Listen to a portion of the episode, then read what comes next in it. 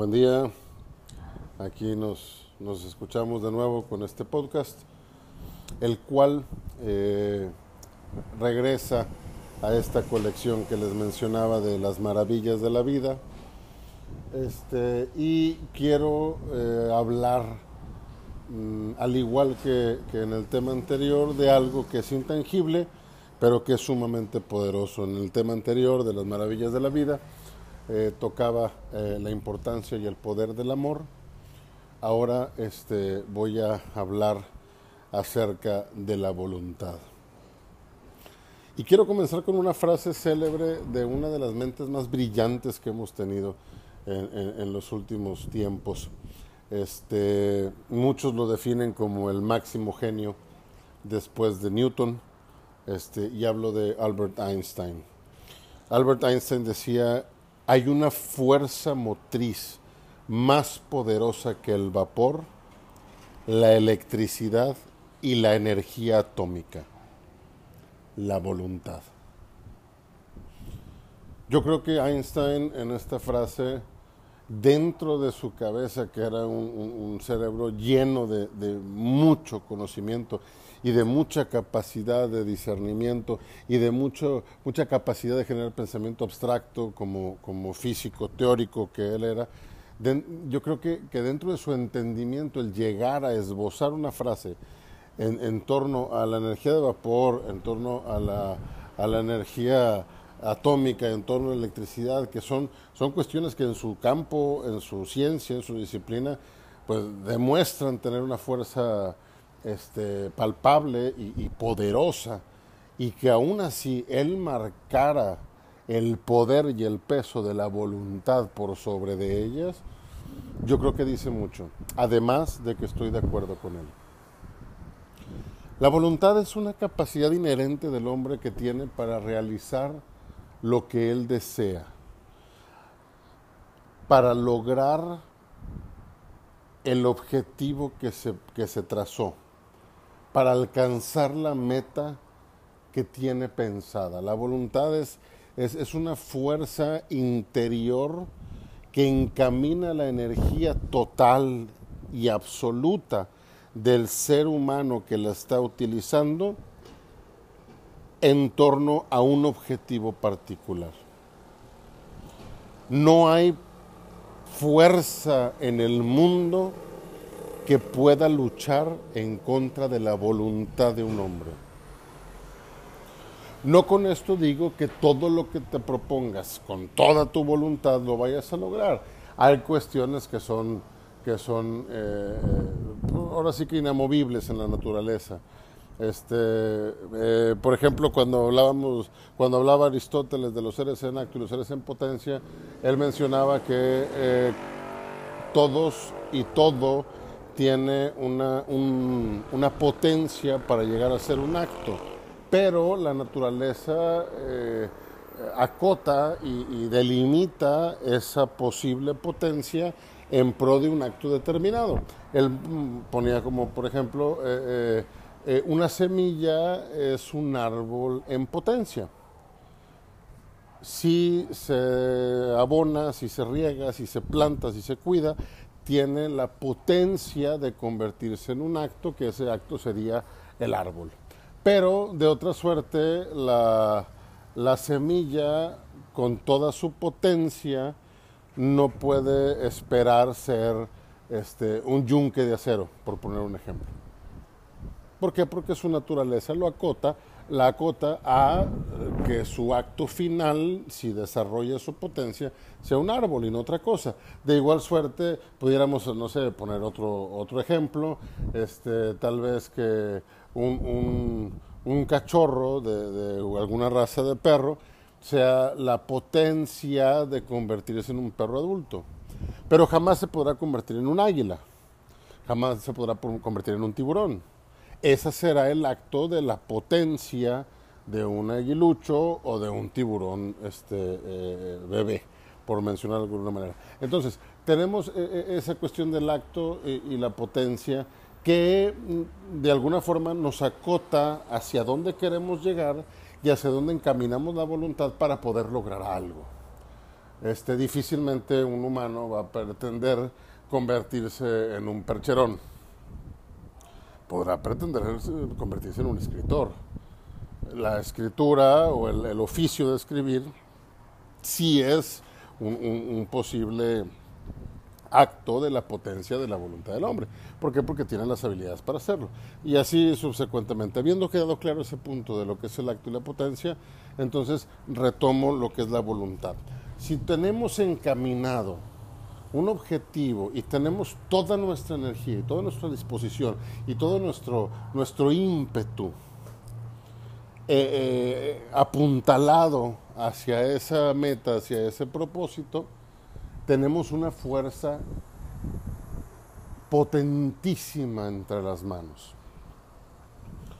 Se dice que el, pintor piensa, vive, respira y come y, se, se hunde y se baña en la pintura.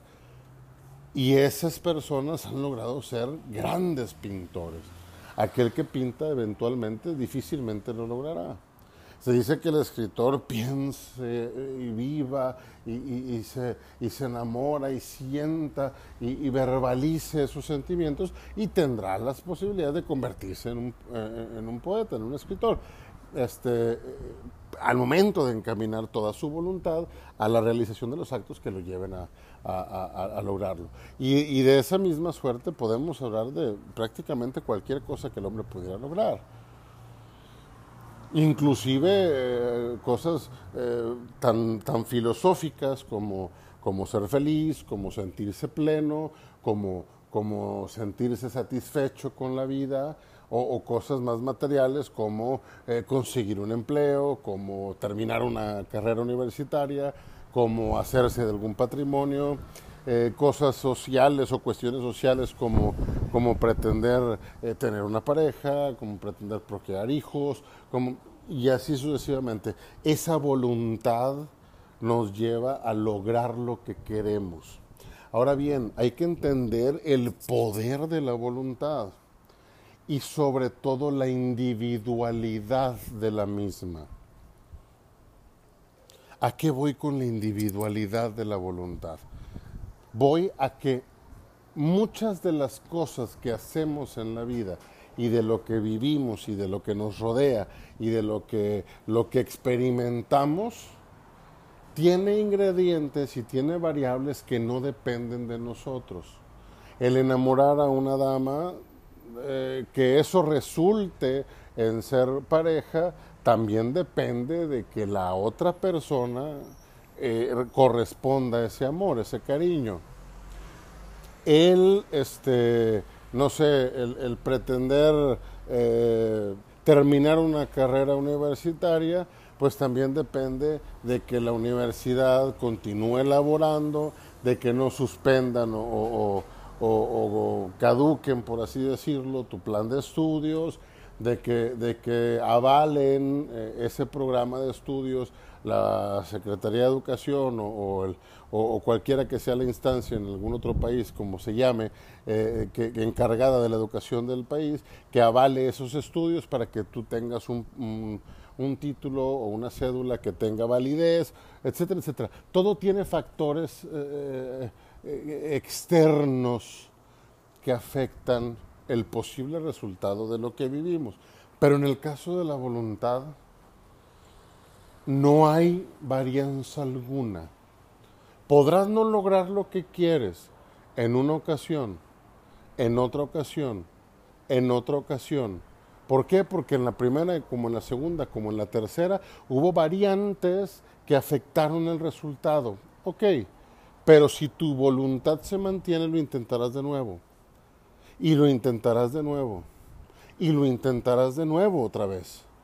Y así sucesivamente hasta que lo logres. Y esa particularidad no la va a dar el factor externo que pudiera afectar otra cosa. Esa particularidad de insistir y lograr lo que quieres te lo da únicamente la voluntad. Y es tan individual y tan personal que es únicamente tuya.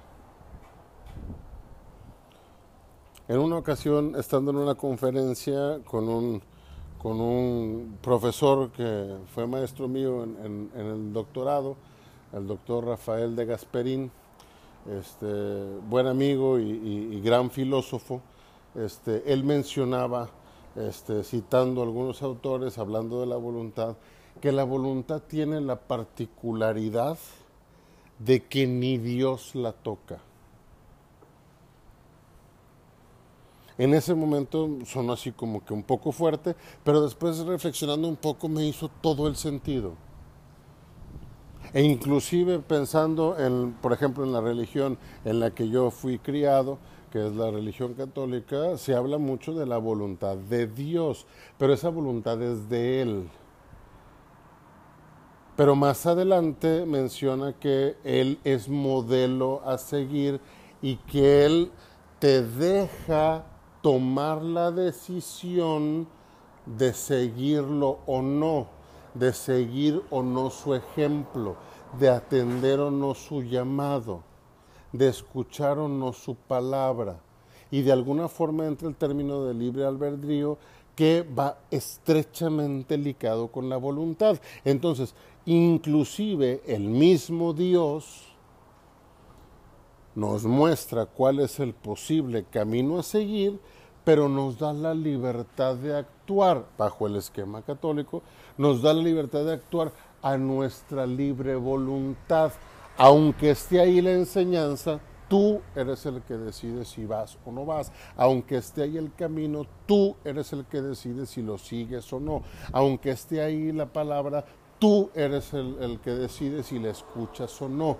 Entonces, esa, esa particularidad que tiene la voluntad de que ahora sí, que ni Dios la toque, le da una individualidad sumamente profunda, al mismo tiempo que una gran responsabilidad de cómo utilizarla.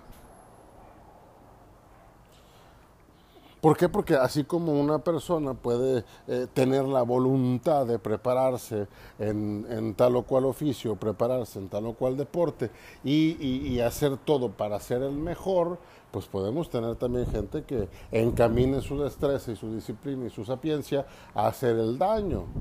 Y pueden convertirse gracias a los actos de su voluntad en, unos perfectos delincuentes o en unos perfectos eh, truanes o rufianes o, como los quieras llamar. Entonces, la responsabilidad, la, voluntad lleva una nota de responsabilidad y ya es cuestión de la formación y la idiosincrasia de cada persona el, el conformar una serie de actos guiados por esta voluntad que tengan un buen fin. Pero aún así, independientemente del fin, si es bueno o malo, la voluntad mantienen su individualidad y su médula dentro de la conciencia de cada persona y es y es independiente, es única y es exclusiva de la persona que la porta. Entonces, al tener en las manos una herramienta tan poderosa y al mismo tiempo tan exclusiva del individuo como la voluntad, yo considero que es una maravilla de la vida. ¿Por qué? Porque es la herramienta la cual podemos tomar para realizar lo que queramos para ser una buena persona, para convertirte en escritor, para disfrutar una, una, sinfonía, para observar una obra de teatro, para leer un poema, para hacer el bien, para ser caritativo, para amar a alguien, para hacer reír, para consolar, para tender la mano, para apoyar y para, y para, y para, y para, y para tantas cosas que no pudiera yo terminar de enumerar, que pudieras eh, eh, encaminar el poder de tu voluntad. Ya con lo que hagas con ella es tu problema. La invitación y la idea es que la utilicemos para hacer cosas buenas, para mantener tu salud, para mantener la paz, para lograr tus uh, metas académicas, para lograr eh, tener un trabajo, para dar sustento a los tuyos, para realizarte como persona, para ser pleno, para ser feliz y nunca para hacer daño. En la medida de lo posible, nunca para hacer daño. Entonces, aquí les dejo esta, esta reflexión, eh, parte de esta, de esta colección de las maravillas de la vida. Les dejo en la mesa la voluntad. Y digo a manera de, de, chascarrillo, pues les dejo el tema, porque como ya les expliqué, mi voluntad no es tuya, es mía. Agarra la tuya y ponla a trabajar. Que tengan un excelente día y nos estamos escuchando pronto. Saludos.